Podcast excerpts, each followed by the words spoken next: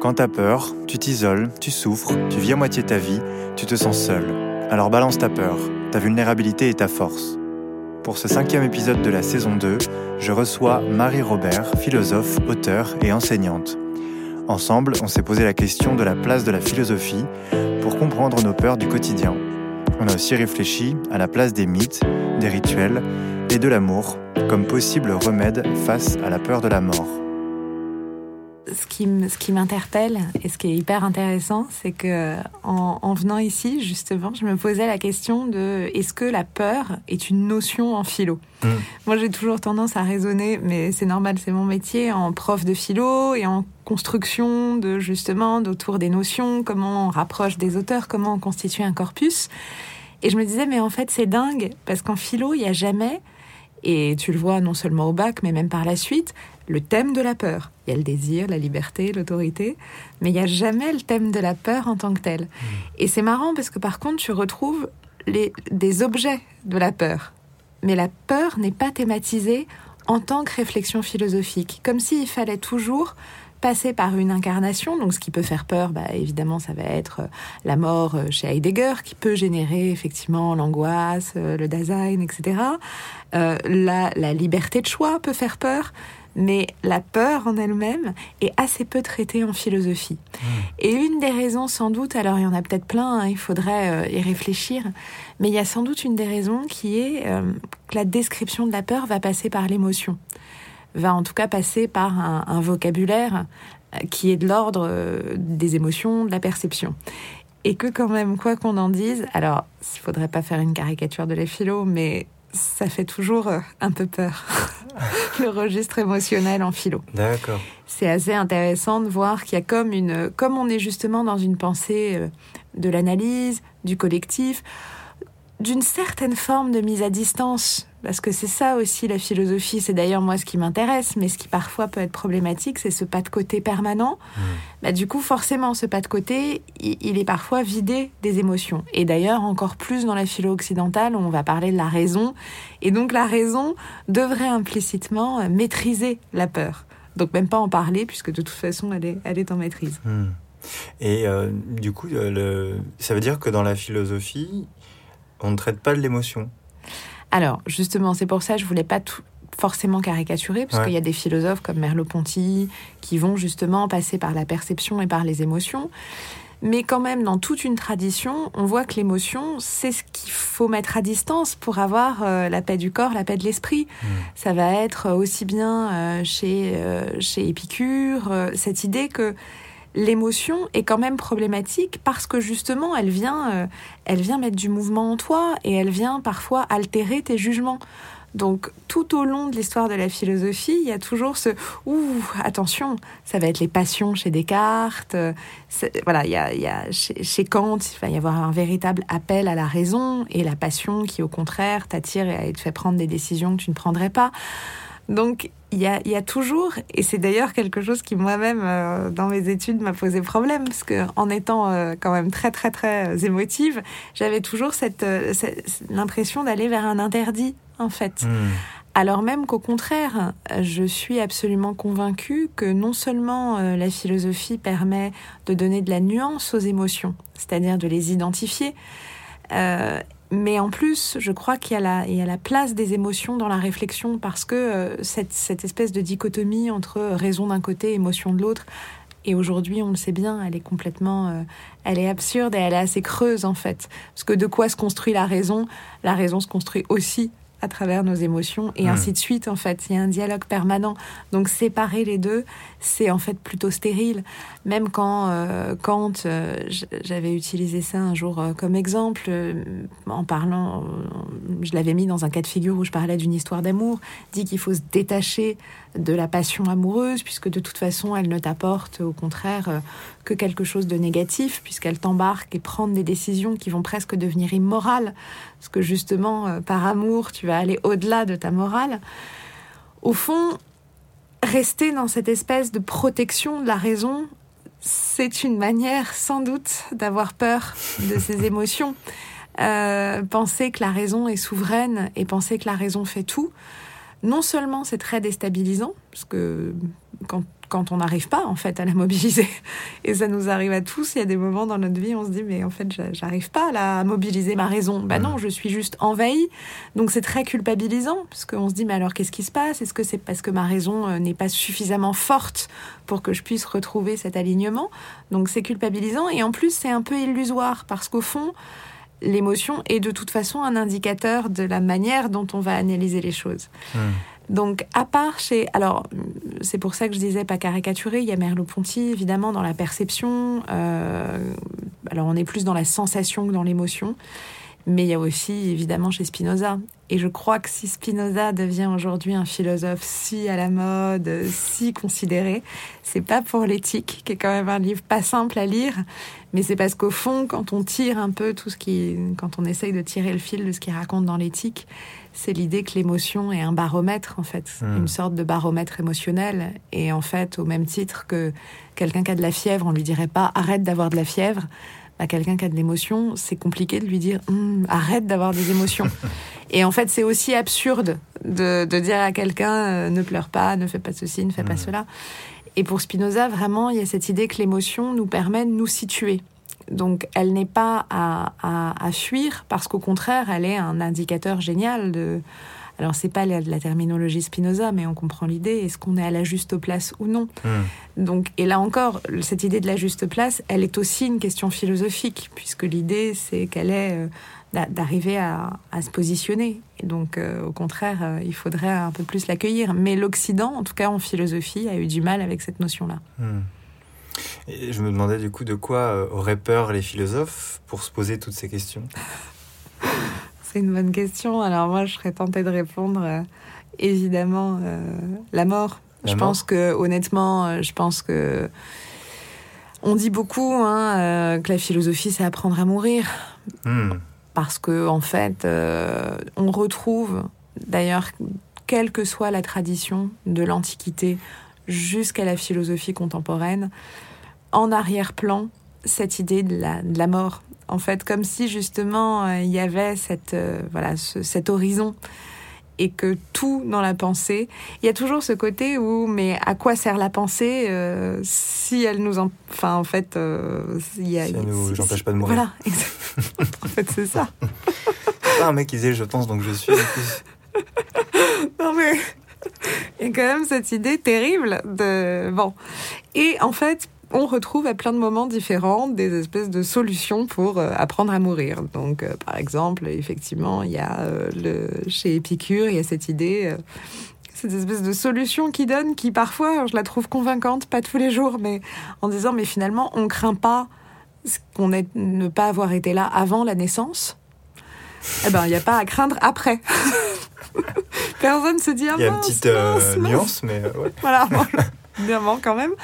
Et un des autres, euh, une des autres solutions qu'il propose, c'est de dire, mais finalement, euh, qu'est-ce qu'on craint dans la peur de mourir? C'est la peur de souffrir. Hmm. Or, la peur de mourir, c'est justement tout s'arrête. Donc, on ne va pas souffrir, donc il n'y a pas besoin de craindre euh, la mort. voilà. Voilà. Problème réglé. Bon, bah, voilà. équations. Bon, bah, merci, c'était un super épisode.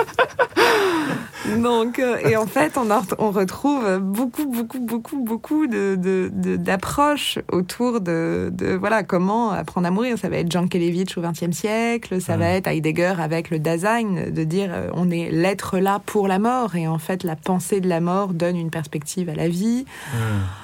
On a toute la perspective aussi euh, baroque des vanités, d'apprendre à mourir, des memento mori, se rappeler qu'on va mourir pour être sûr d'être vraiment vivant.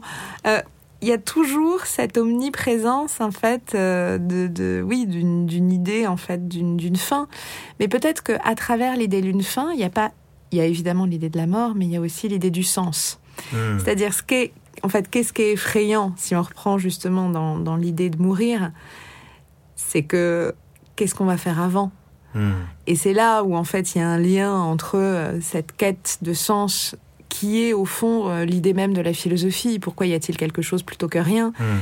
Et en fait, la perspective de la mort donne effectivement une espèce de responsabilité sur trouver le sens de l'existence, parce que sinon, euh, à, quoi bon être là hmm. En fait, c'est ça. Peut-être que la philosophie, alors, elle serait pas thématisée comme telle, mais une lutte sur euh, un à quoi bon.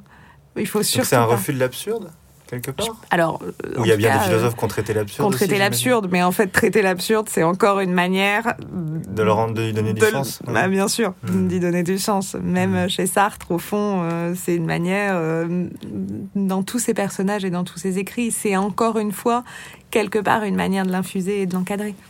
En quoi la philosophie, pour toi, ça t'a aidé à peut-être surmonter tes peurs, les comprendre ou traverser des événements difficiles? Honnêtement, et je le dis beaucoup et sans euh, cliché, ça m'a vraiment sauvé la vie. Euh, parce qu'en fait, j'avais tous ces questionnements, beaucoup, beaucoup, justement, euh, et c'est quelque chose qui me touche. Quand je disais, c'est les philosophes qui ont des angoisses autour de la mort, mais moi, j'enseigne et je crée des écoles, et souvent, je discute avec les enfants. il y a un âge, vers 6-7 ans, où la question de la mort, elle est omniprésente. Donc c'est pas que les philosophes, c'est aussi une posture existentielle en fait. Quand tout d'un coup on prend conscience, et vers 6-7 ans, quand tout d'un coup on prend conscience que les gens qu'on aime autour de nous un jour euh, vont mourir, que notre chat va mourir, que, mmh. enfin, qu'on est confronté à ça. Et moi, c'était mon cas et c'était très présent, mais pas que la question de la mort d'ailleurs. Il y avait plein, plein, plein de questions autour du langage, autour de, de des règles, autour de l'autorité, autour de j'étais submergée en fait par mes questions. Et tout d'un coup, je suis arrivée en terminale. Et là, on m'a hmm. dit, mais en fait, toutes ces questions, tu as le droit. C'est dans une discipline qui s'appelle la philosophie. et en fait, c'était donner un espace de réflexion. Et ce que je trouve toujours compliqué dans notre vie, euh, dans, dans, la société, dans notre vie contemporaine, mais encore plus dans le système scolaire, c'est que même si on ne le présente pas de cette façon-là, on nous apprend à résoudre des exercices on nous apprend à aller d'un point A à un point B. Il y a une bonne manière de faire. Et même dans un système, moi j'enseigne en Montessori, il y a quand même une, bonne manière de faire le plateau. Hmm. Il y a une bonne manière d'apprendre sa leçon.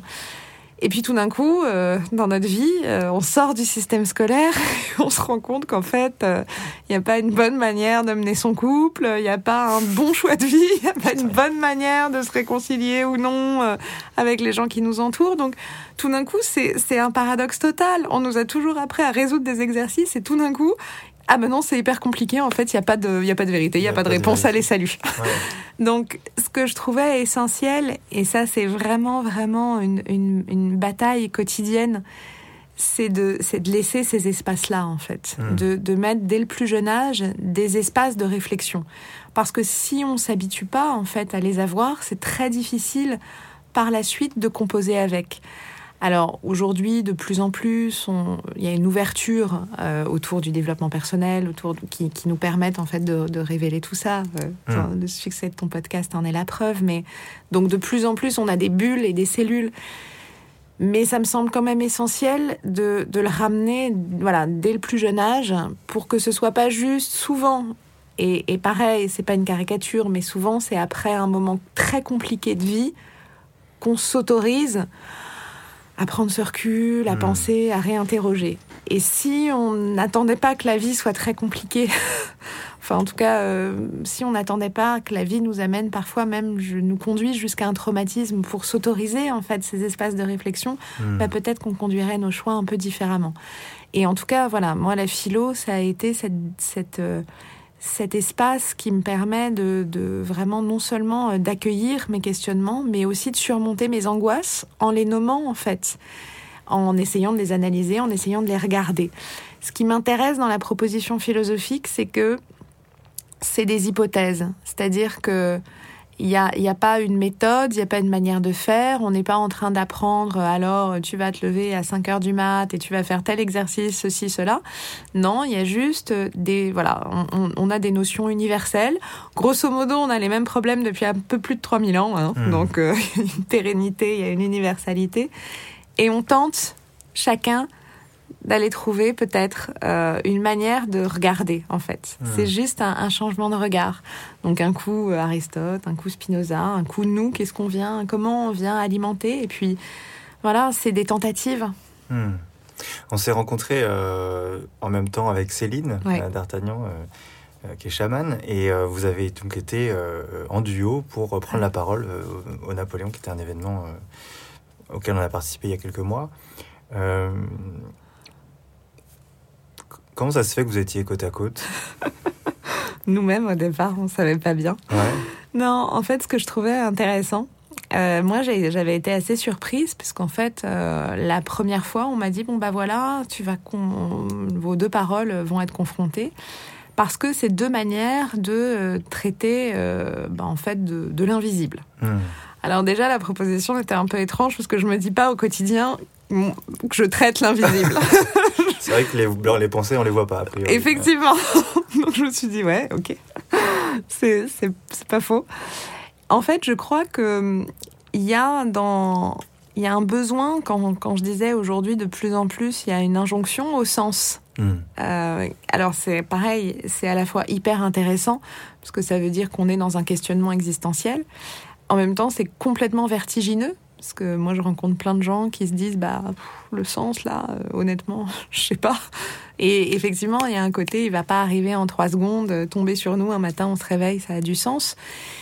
Et du coup, il y a une ouverture vers des approches multiples. Hmm. Et en fait, l'idée au Napoléon était de dire la philosophie est une approche pour justement euh, cette quête de sens, le chamanisme en est une autre.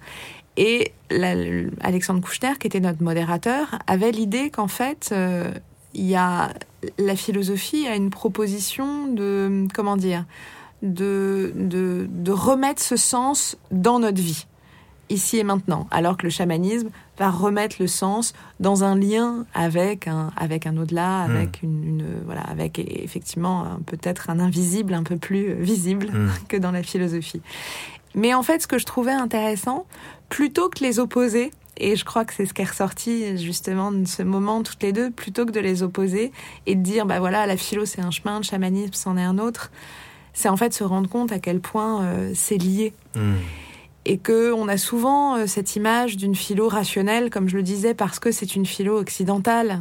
Mais en fait, euh, la philosophie, c'est une manière de vivre, au même titre que le chamanisme est une manière de vivre.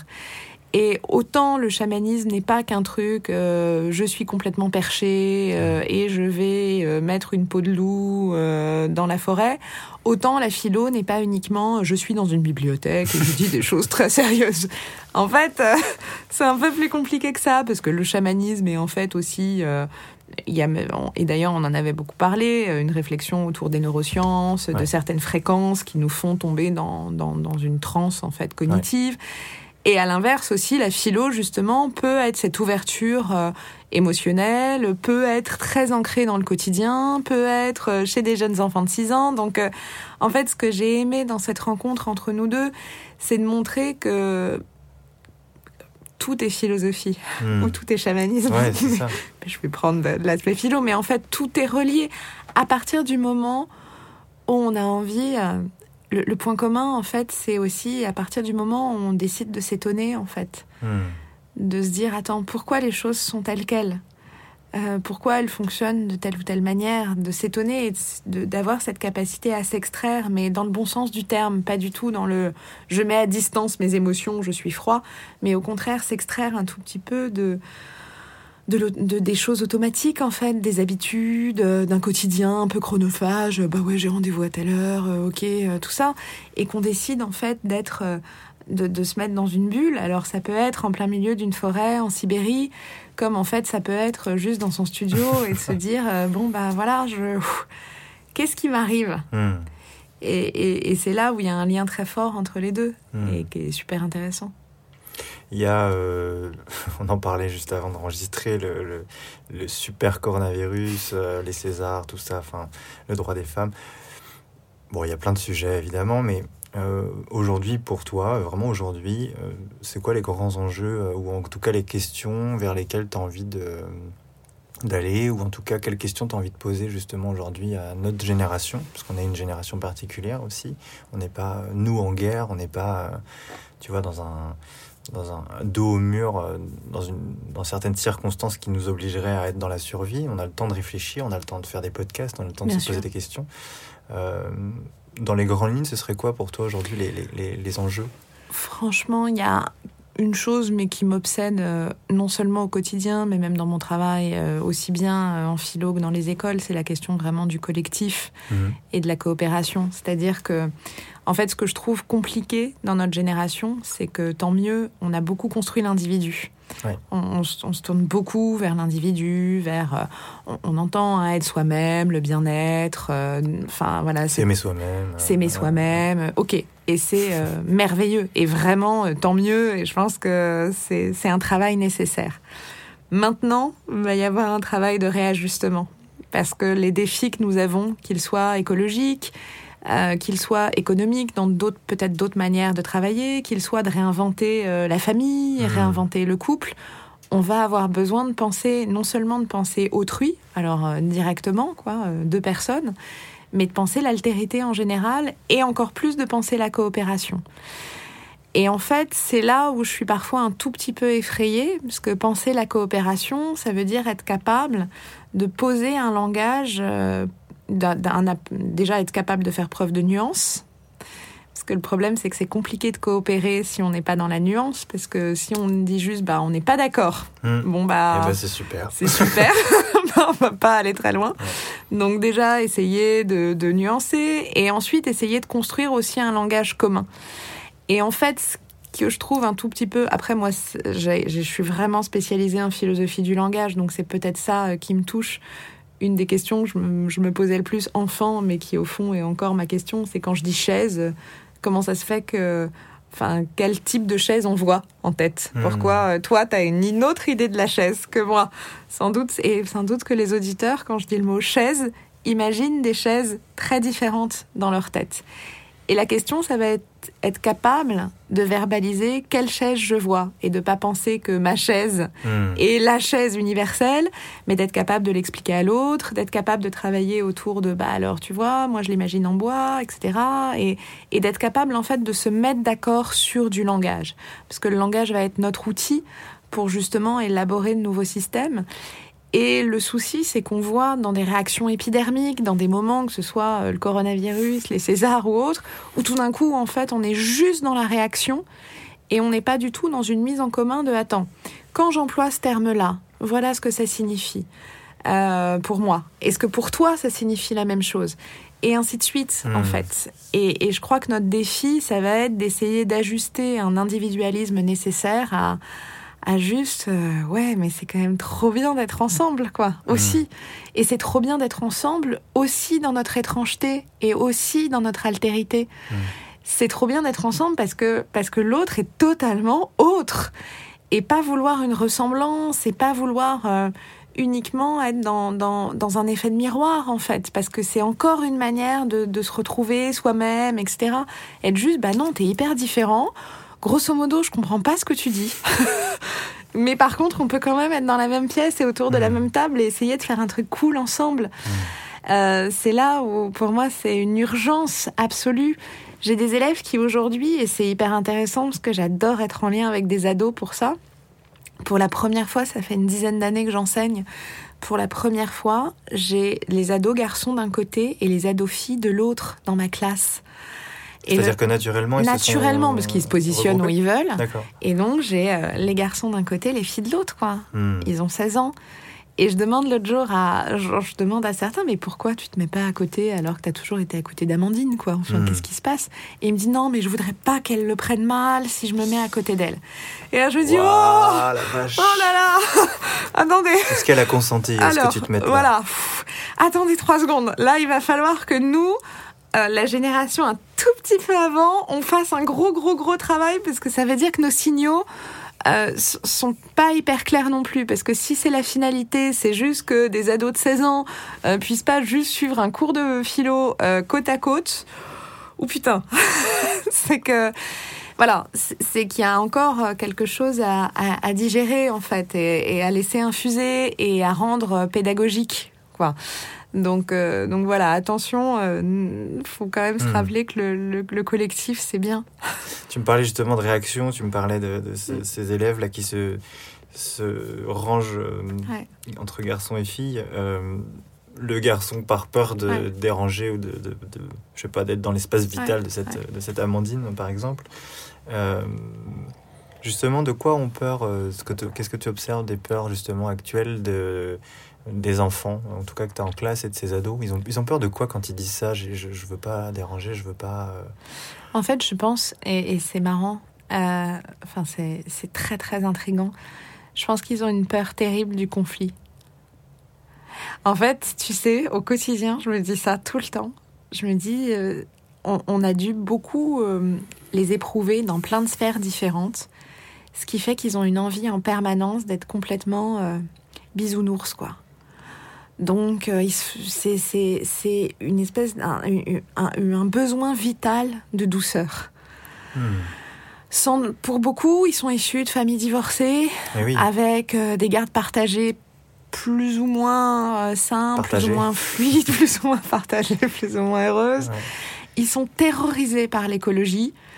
Euh, pendant euh, les événements en Australie, pendant les feux en Australie, mais t'as même pas idée. C'est-à-dire que j'avais, ils étaient pétrifiés, mais totalement pétrifiés. C'est-à-dire de, de, vraiment de, oh, mais qu'est-ce qu'on va faire, mais comment on va faire? Donc ils ont très peur en fait du, du, du, du monde à venir ils sont terrorisés euh, par euh, le bac euh, quand ils doivent choisir leur parcours sur Parcoursup. On leur propose de faire 48 choix possibles. Oh la vache. c'est angoissant le choix finalement. Je sais pas. 48 et puis tu sais, je sais pas si toi tu avais à 16 ou 17 ans, tu vois la perspective de tout en leur disant en plus fais 48 choix mais de toute façon les grands les carrières n'existent plus hmm. puisque tu ne feras plus, le même métier. OK, mais alors pourquoi mettre un tel une telle quelque chose de si solennel dans mon choix puisque de toute façon, c'est mouvant. Euh, le couple, on annonce partout la fin de l'amour. Passe pas. Tu n'y crois plus. C'est la fin de l'amour. Il faut vraiment que je sorte mon bouquin. c'est vraiment pas possible, c'est fini. La fin Donc, du, couple, du, coup, ils sont toujours dans quelque chose, en fait, extrêmement euh, dur, conflictuel. Euh, euh, les, les, news, bah non, il y a que des fake news. Enfin, on leur rabâche quand même beaucoup de choses très négatives. Et du coup, il y a un espèce de mouvement de non, moi je veux que de la douceur, je veux que de la fluidité. Hmm. Ils sont très mignons. Et en fait, c'est étonnant parce que moi, très souvent, beaucoup de gens me décrivent les ados euh, dans le cliché de l'ado, quoi. Compliqué. Il est compliqué. Euh, il est. Alors, ok, mais je pense que déjà, euh, il est toujours moins compliqué que les adultes. déjà. Ils sont pas finis. Voilà. Vraiment. Et surtout, je pense que il y a, y a cette, euh, ce désir en fait d'être un peu dans l'apaisement, un peu dans la sérénité, un peu dans la joie. Hmm. Euh, je sais pas si on leur donne une image très joyeuse du, du monde des adultes. Donc pareil, on dit beaucoup qu'ils se réfugient euh, dans, une, dans un monde virtuel, dans des réseaux sociaux, mais en même temps, quelle image on leur donne? Euh, on n'est pas toujours. Euh, c'est difficile d'aller chercher de l'élan et d'aller chercher de l'entrain quand on t'explique tout ça. Donc il y a vraiment cette peur voilà, de, de, de devoir encore traverser des batailles sans se sentir en plus outillé pour les traverser. Parce que hmm. c'est là aussi, c'est pas le tout. En fait, il y a, y, y a, une espèce de, de, paradoxe total entre, encore une fois, et je suis pas obsédée par euh, mais notre système scolaire est problématique. Ils vont avoir des défis. On est en train de les préparer pour un monde dont on ignore tout. Donc, euh, mais des questions stupides, même sur les téléphones portables. Quand on me dit ah ben non, il faut les interdire, il faut qu'ils les mettent dans une dans un panier au début des cours. Hmm. Mais je, j'engage les adultes qui nous écoutent à mettre leur téléphone bah portable dans un panier. Ben non, c'est notre outil de travail. C'est donc pareil, apprenons-leur plutôt à en faire quelque chose d'intéressant. Et en fait, pour tout, c'est un peu cette idée-là. Hmm. C'est-à-dire euh, le monde est, effectivement, on, est face à des défis euh, dont on ignore complètement la teneur. Et en ce moment, euh, avec justement tout ce qu'on a, on est en train de traverser, ça devient encore plus présent. essayons juste de, de leur donner des deux, trois outils pour qu'ils se sentent alignés, qu'ils puissent faire face et qui puissent devenir autonomes par rapport à ça. Mmh. Donc effectivement, c'est pour ça que je crois beaucoup à intégrer de la philo, intégrer euh, des outils de gestion émotionnelle, euh, comment j'exprime les choses, être un peu plus des outils aussi sur des choses plus pragmatiques, mais d'apprentissage du numérique, euh, qu'est-ce que j'en fais, en quoi c'est un outil, etc. Donc tout ça serait euh, sans doute euh, un peu plus les, solidifier et les ancrer en fait et leur dire ok bah tout fait peur mais en même temps euh, c'est génial de le traverser quoi. Hmm.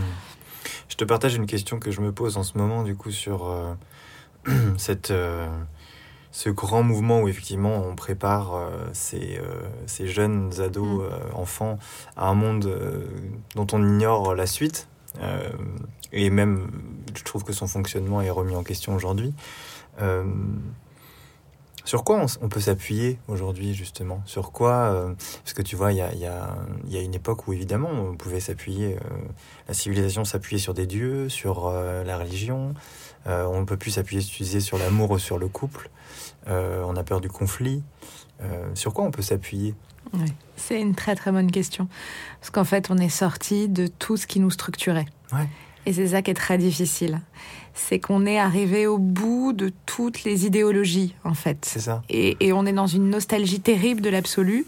Et il n'y a tellement pas d'absolu qu'effectivement, c'est un repli sur soi et qui est plus ou moins problématique selon les individus. Alors moi, la différence sans doute euh, de d'autres euh, approches, moi je crois encore beaucoup à l'amour. Et je crois beaucoup, beaucoup, beaucoup que l'amour est un absolu. Alors là où je crois qu'il y a une confusion, c'est qu'en fait il y a plein de formes d'amour. Il y a plein de modalités d'amour. Il y a l'amour évidemment euh, éros, le désir. Alors ça aussi, réhabilitons-le. Le désir, il est aussi hyper positif. Il n'est pas que, il n'est pas qu'abus de l'autre et il n'est hmm. pas uniquement euh, désir de possession. Il est aussi très beau parce qu'il est désir du vivant. Il y a l'amour euh, familial et par familial, c'est pas uniquement la cellule familiale, c'est ceux qu'on reconnaît comme, euh, la famille en hmm. fait. Il y a l'amour filia, c'est-à-dire ces gens comme ça qu'on va croiser et, on va avoir une, espèce de communauté de pensée avec eux. Hmm il y a l'amour euh, universel, ce truc où parfois on se dit oh, c'est dingue qu'on peut ressentir, je sais pas, dans un concert ou dans un match de foot, ce truc tout d'un coup de waouh, c'est trop beau en fait, c'est c'est hmm. c'est incroyable comme sentiment. Il y a, je crois qu'il y a plein plein plein plein de variations de l'amour et je crois honnêtement et évidemment euh, l'amour de soi aussi euh, qui est infiniment important mais je crois qu'en tout cas l'amour est la seule, peut-être, est, la seule notion et le seul absolu qui nous permet d'être dans, dans, un dépassement de nous-mêmes, mais un dépassement qui n'a pas une, trahison de nous-mêmes, hmm. qui est juste cette envie justement d'y croire, de construire, d'avancer, de s'ouvrir, d'ouvrir son cœur, de changer nos fonctionnements, de prendre les autres par la main, de se dire ok, on y va, on y croit, on, on va faire quelque chose. Donc surtout, j'ai envie euh, vraiment, moi en tout cas, de, transmettre ça euh, aux, aux, enfants euh, que je vois ou aux ados que je côtoie, de leur dire, OK, les modalités sont à changer. Hmm. Mais encore une fois, elles sont à changer et en même temps, tu peux aussi espérer rester en couple. Si ça se trouve, voilà, tu peux aussi espérer de rester en couple des années et peut-être que ce sera super. Hmm. Voilà, il y a, y a mille choses. C'est juste qu'aujourd'hui, il y a mille chemins possibles. Euh, effectivement, il n'y a pas juste un parcours. Euh, c'est ça qui est compliqué, c'est qu'il y a des choix et qui demandent de, toujours les réinterroger. Mais bien sûr que non, l'amour n'a pas disparu, quoi. Et au contraire, euh, c'est peut-être ce qui va sans doute nous sauver. Parce que c'est sans doute. Et je crois beaucoup, j'adore l'image de Platon qui dit, mais finalement, les roses, c'est ce qui nous amène, l'amour, c'est ce qui nous amène vers la plus haute, vers les plus, vers le ciel des idées. Hmm. Parce que c'est déjà aimer un corps, puis aimer une âme, puis aimer tous les corps, puis aimer toutes les âmes, puis aller vers rejoindre en fait l'idée, euh, vraiment le ciel des idées avec euh, ce qu'est, ce qu'est une sorte d'amour euh, universel et détaché en fait hmm. de tout le reste, quoi. Donc au contraire, c'est oui, c'est pas l'amour en tant qu'émotion simple, quoi. Non, non, bien sûr. Il euh, y avait un post que tu avais fait euh, avec euh, notre chère équipe de France de 98. tu as parlé de collectif aussi, et c'est évidemment une, une, valeur que je, je, nourris aussi au quotidien. dernièrement, c'est quoi pour toi les, les grandes victoires collectives qui ont été de l'ordre de euh, cette fédération euh, pendant une Coupe du Monde, quoi, tu vois. Enfin, parce que ça reste nos derniers mythes, en fait, finalement, nos derniers héros, quoi. C'est ceux qui gagnent la Coupe du Monde, quoi. Ben, complètement. Et c'est ça qui, qui nous manque, en fait. Je crois que l'autre jour, euh, une copine me disait, mais, oh, mais c'est tellement morose. Et en fait, effectivement, je lui disais, il y a quelque chose de morose, alors même que dans plein de domaines, on avance. Mais en fait, on n'a pas ce, ce grand moment. Euh, l'avantage du. Alors en plus, ce qui est intéressant, c'est que l'avantage du sport, euh, c'est qu'il y a euh, cette ouverture sociologique. Hmm. Quoi. C'est ça qui est hyper bouleversant, c'est qu'il y a ce côté où. Il y a tout le monde, quoi. Tout le monde, quel que soit, on s'en fout d'ailleurs. d'ailleurs, oui, tu regardes pas le foot toute l'année, mais tu vois, il y, a ce moment. Et en fait, il y a ce, ce, soir de fête hmm. quoi, qui nous manque. Et je crois que l'amorosité, elle n'est pas, euh, comment dire, elle n'est pas à l'échelle euh, ni individuelle, ni de communauté, ni même quand on prend euh, l'évolution, ça c'est toujours intéressant, quand on prend l'évolution de la violence, quand on prend les, évolutions scientifiques, quand on prend les évolutions salariales. En fait, il y a quand même des très bonnes nouvelles. Hein. Enfin, en fait, il y a plein de trucs qui vont bien. Simplement, qu'est-ce qui nous donne cette impression d'être un peu genre, oh là là, c'est nul. C'est pas que le climat, c'est aussi l'idée que on n'a on pas ça. Et, et on n'a pas ça. Et en fait, aujourd'hui, encore d'une manière encore plus difficile, on a ces grands moments d'unité. En tout cas, j'ai eu cette sensation-là l'autre jour, ça m'est apparu. les derniers grands moments d'unité qu'on a eus, c'est pour des événements tragiques. Euh, nous, on a à peu près le même âge, toi et moi. Euh, c'est euh, le Bataclan, c'est Charlie Hebdo, c'est le 11 septembre en fait, ces moments où tu sais, tu as juste envie de prendre les autres dans tes bras et te dire waouh, t'existes, c'est trop beau, et de prendre des inconnus dans le métro, ça va, t'es sûr, ça va. cet élan, en fait, qui, t'envahit totalement, qui est absolument bouleversant, on les a eus dans des événements extrêmement difficiles à, traverser. Donc c'est là où sans doute que il va falloir qu'on trouve. ouais, parce que c'est vrai que la Coupe du Monde. Euh, bah, surtout dans le foot comme ça, c'est finalement c'est un grand rituel euh, commun, collectif. Bien Sûr. Tout est ritualisé. Tu portes euh, le maillot, il y a des chants, il y a tu vois, il y a du rythme. Bah, c'est. Euh, Mais là, tu touches à un point essentiel. Tu viens de dire un mot essentiel. C'est le mot rituel. Bon, voilà. Moi, je suis. Je pense que c'est un des nos gros soucis. Mmh. Quand je disais le collectif, le rituel permet en fait cette intégration justement collective les rituels de passage à l'âge adulte. Ils servent à t'intégrer dans la communauté, à te reconnaître en tant qu'individu, mais au sein d'un groupe. Hmm. Euh, les, euh, tous les films américains qui montrent euh, dans, les, dans les collèges aux États-Unis la cérémonie ou le bal de promo ou le lancer de chapeau, bah, c'est hyper kitsch, mais ça permet de marquer la fin de quelque chose. Euh, nous, le problème, c'est que des rituels, on n'en a pas des masses. Ah moi, le bac, c'était anecdotique. C'était genre, tu vas chercher ta note, tu vas chercher ta note euh, pour peu que ce soit pas trop trop une surprise, parce que bon, ça allait plutôt pas mal, bon bah super, euh, voilà. Il y, en a peu, en fait. Il n'y a plus de service militaire? Non, non, bien sûr. C'était aussi pour les hommes. En Complètement. Aujourd'hui, mariage, bon, voilà, bah. tout le monde se marie pas. Le mariage en plus est tellement, euh, effectivement, un mariage sur deux se termine par un divorce, donc as un peu plus de mal à y mettre. Bon, cette croyance-là. Euh, donc c'est c'est très compliqué en fait mm. de ne pas avoir de rituel. Et effectivement, euh, voilà, le sport, en tout cas des événements comme la Coupe du Monde pouvaient en, être. Mm. Donc euh, j'espère que voilà, on va retrouver. Euh, il, y a des, il, y a des, il, y a des, rituels d'ailleurs dans la philosophie, enfin chez les philosophes. Il y a des. Est-ce qu'il faut, euh, est-ce qu'il y a des pratiques pour se mettre dans un état de philosophie ou, pas? Ou alors est-ce que c'est vraiment voilà quelque chose du, qui fait partie du quotidien qu'on fait naturellement évidemment, mais est-ce qu'il y a des rites, euh, des rituels dans, la philo? Alors, ce qu'il y a tout juste de compliqué dans la philo, en tout cas chez les philosophes, c'est quand même très souvent, ils sont assez individualistes. ils sont un peu enfermés dans leur bureau.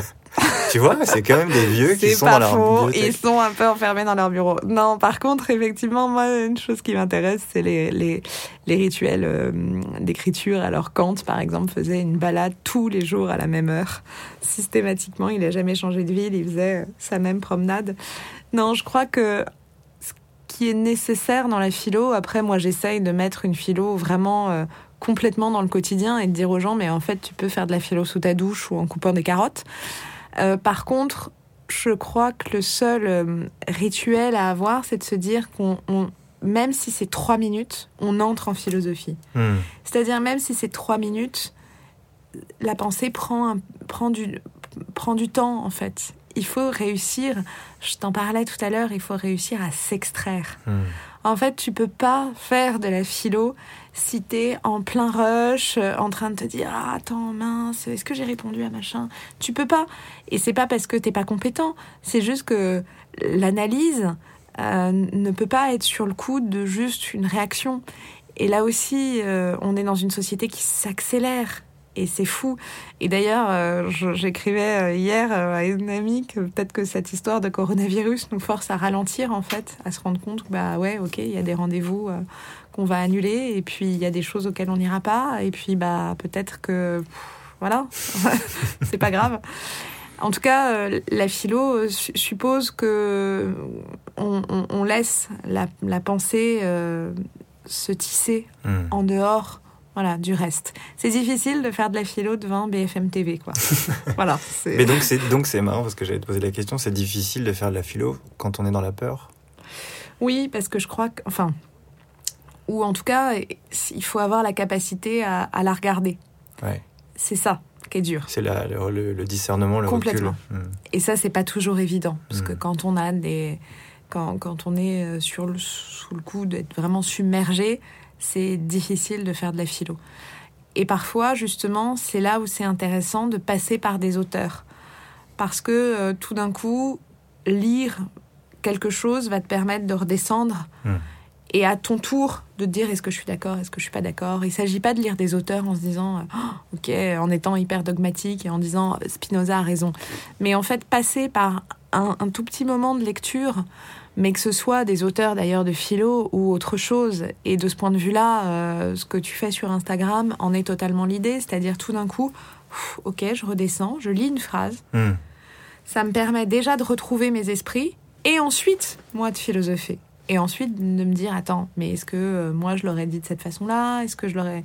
Donc le passage par un... Par, euh, par en tout cas une, une pensée qui, qui, nous permet de, voilà, de nous réaligner. Ouais. C'est aussi ta proposition, du coup, euh, tu es, dans... Je, je, je, connais pas beaucoup de philosophes en même temps, mais euh, il me semble que tu es une des rares à être justement, à avoir un podcast et à être euh, sur Instagram. c'est cette proposition-là, toi? C'est, tiens, prenez deux secondes pour... C'est exactement ça. C'était vraiment, en fait, j'ai été un peu frustrée parce que j'ai adoré mes études de philo, mais déjà, c'est des études assez euh, élitiste, très masculine, très, euh, très pointue. Alors, dans le bon sens du terme, j'aime l'idée d'exigence, mais il y a ce côté euh, d'un monde à part. Vraiment, j'ai fait toutes mes études à la Sorbonne avec des profs extraordinaires, mais il y a quand même l'idée un peu d'un monde à part. Et en fait, je trouvais ça hyper frustrant de dire, mais alors, il faut juste faire des études de philo et rendre des dissertes de philo pour en faire. Hmm. Et je trouvais ça complètement absurde parce qu'on se rend bien compte que bah non en fait que nous aussi dans une journée on pense au, au désir, à la liberté, à tout ça. Et donc en fait utiliser Instagram et faire un peu redescendre la philo de son piédestal, c'était pas la trahir, c'était pas la travestir, c'était juste dire mais en fait on est tous philosophes. Non, on n'est pas tous experts en philo, on n'est pas tous historiens de la philo, on n'est pas tous auteurs de philo. Mais si tant est qu'on accepte de, voilà, de, faire ce petit mouvement de recul et d'analyser, on l'est tous. Mmh. Et ça peut se faire sur Instagram, ça peut se faire dans un podcast, ça peut se faire euh, en buvant un café avec un copain et en se disant, au lieu de parler de Ah, t'as vu machin, comment il va? Bah, En se disant, mais toi, euh, tu penses quoi de tel ou tel sujet? Mmh. Ça peut se faire avec ses enfants, ça peut se faire en dînant, dans tous les moments en fait où on reprend ce qu'on a de plus précieux c'est-à-dire vraiment notre, euh, notre, pensée, notre mm. capacité à penser.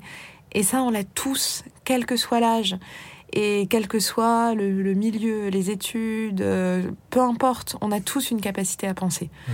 Et c'est souvent d'ailleurs, en, ce moment, je lisais un truc sur la, philosophie en prison, euh, des cours de philo en prison, et, et en fait c'est extraordinaire parce que justement, comme ça, d'un moment singulier de l'existence, et qui te force à, de fait à être euh, extrait du monde, bah, c'est un moment en fait formidable pour confronter ces réflexions. Hmm. Donc voilà, on peut tous utiliser cette capacité à penser.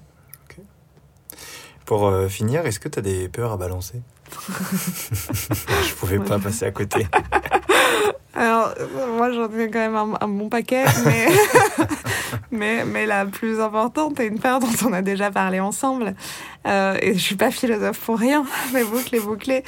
Euh, moi, j'ai une peur infinie euh, de la mort. Alors, très honnêtement, je ne pense jamais à la mienne. C'est pour ça qu'Épicure ne m'intéresse pas du tout, parce que moi je dis ok, j'étais pas là avant, je serai pas là après, soit. Mm.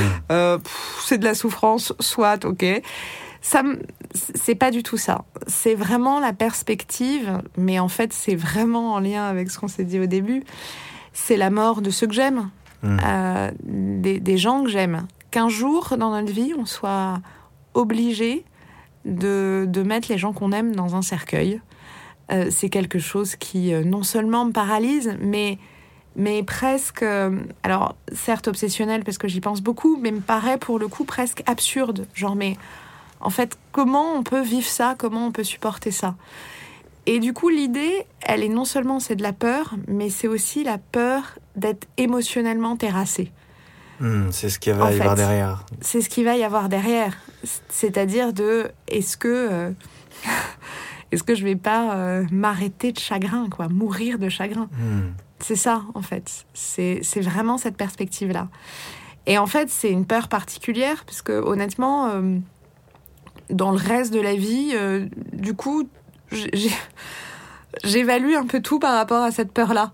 C'est-à-dire qu'elle est tellement forte, elle est tellement puissante que le reste, j'ai un petit côté genre bon, il y a moyen de moyenner quoi. Toujours, il y a moyen de s'en sortir.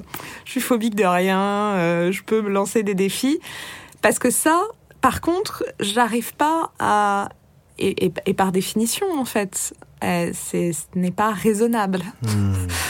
Oui, oui, ça, dépasse la pensée. Bah, ça dépasse totalement la pensée. Et de fait, euh, à moins qu'il m'arrive un accident avant, de fait, je vais enterrer mes parents. Hmm. Il n'y a pas à tergiverser, il n'y a pas à essayer de le voir autrement, il n'y a pas à changer de prisme. Alors bien entendu, en fait, euh, non seulement euh, ça arrive à beaucoup d'entre nous, et sans doute que, bien entendu, que j'ai la conscience que je vais totalement survivre, mais c'est quand même un drôle de truc dans la vie de perdre les gens qu'on aime. Et il y a quelque chose d'inconsolable. C'est-à-dire que vraiment, euh, bien entendu qu'en fait, je, sais, et là, pour le coup, j'intellectualise le fait que euh, ça aussi, ça apporte des choses. Ça aussi, ça fait comprendre des choses. Et que d'ailleurs, c'est pas parce que les gens meurent qu'ils sont plus présents et que et qu'il y a une continuité dans la mémoire et tout, tout ça, j'entends bien. J'en ai rien à foutre parce que franchement, je vais être dévastée quand ils seront plus là. Voilà, bah c'est ça. Et donc, du coup, ce que tu fais au quotidien, finalement, pour euh, traverser cette peur, c'est de, de, te dire ça, de dire, bah, voilà, c'est ça, quoi. C'est exactement. En fait, c'est rien d'autre que ça. renoncement Complètement. À, chercher une solution anti. Totalement. Euh, Exactement. Ça, c'est vraiment ça, c'est euh, la regarder. Hmm. Voilà, je la regarde en tant que telle. Parfois, selon mon état, c'est des grandes crises de sanglots que j'accueille, hein, parce qu'en fait, je peux pas faire autrement. Et euh, en parallèle, c'est euh, c'est peut-être cette hyper conscience de la perte et de la mort qui me donne aussi cette foi inouïe en l'amour, quoi. Hmm. Parce que mes deux seules, en fait, mes deux seules perspectives, c'est euh, non seulement regarder et d'accepter, et l'autre, c'est d'aimer très très très très très fort en attendant. L'amour, c'est ce qui nous reste finalement. Voilà, c'est ce qui nous reste. C'est un antidote, quoi. Complètement. ok, merci Marie. merci à toi. À bientôt.